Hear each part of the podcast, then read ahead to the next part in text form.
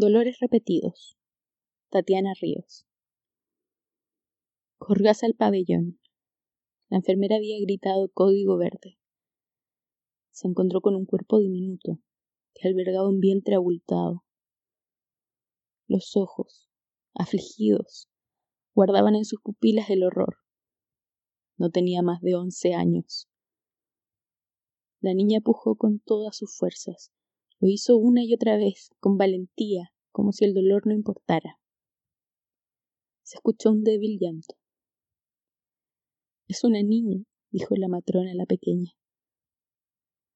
Entonces ambas se echaron a llorar.